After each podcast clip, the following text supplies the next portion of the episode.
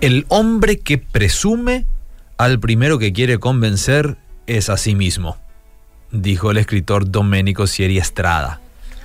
¿Alguna vez te has sentido frustrado en tu vida cristiana? Es una sensación muy desagradable y frustrante, especialmente cuando intentamos por todos los medios tener algún encuentro con Dios. Hacemos de todo, buscamos y tratamos de agradar a Dios, pero al parecer no contesta. Es una frustración real, pero en realidad no tiene que ver con la falta de respuesta del Padre, sino con un concepto errado que se ha hecho fuerte entre nosotros. Es que muchos creemos que Dios es más parecido a nosotros que al Dios que describe la Biblia. Parece ser un ser selectivo que escoge con quién relacionarse. A unos pocos los favorece con extraordinarias experiencias y los visita con su favor. Al resto de nosotros parecemos tener algo que nos descalifica para llegar a esa clase de experiencia. Y así resulta que pasamos gran parte de nuestro tiempo tratando de modificar nuestras vidas y conductas para que Él se fije en nosotros.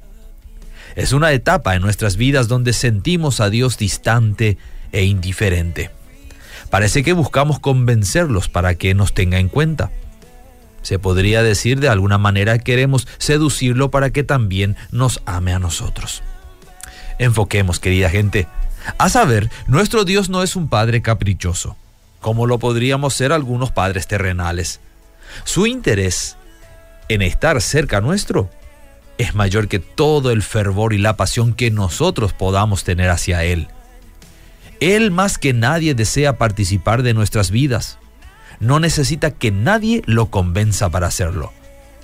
Él mismo ha declarado, no me elegisteis vosotros a mí, sino que yo os elegí a vosotros y os he puesto para que vayáis y llevéis fruto y vuestro fruto permanezca.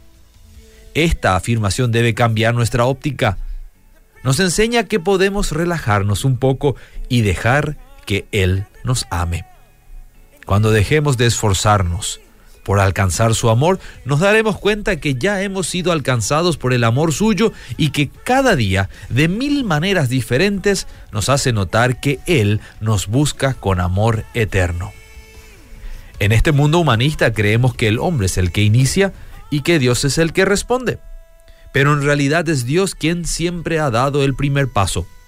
Ya lo hizo en el Edén y lo hizo con Jesucristo, quien ya pagó el precio del pecado, adelantándose a nuestro problema.